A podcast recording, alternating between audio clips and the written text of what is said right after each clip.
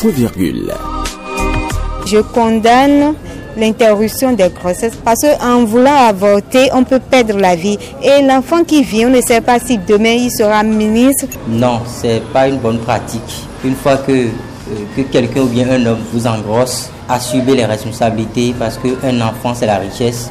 Aidez cet enfant-là à venir au monde parce qu'il n'a pas choisi cette étape-là. Moi je pense que ce n'est pas une bonne chose. J'étais une, une femme, je ne vais pas interrompre une grossesse parce que quoi déjà, je suis en train de tuer un nouveau-né. Alors pour éviter tout cas de grossesse, il faut utiliser les condoms et les méthodes par injection ou par pilule. Mais il y a également des contextes qui euh, empêchent certaines femmes de garder des grossesses. Donc je pense que la vie est partagée. On peut euh, parfois, compte tenu des conditions, faire l'interruption euh, volontaire de grossesse.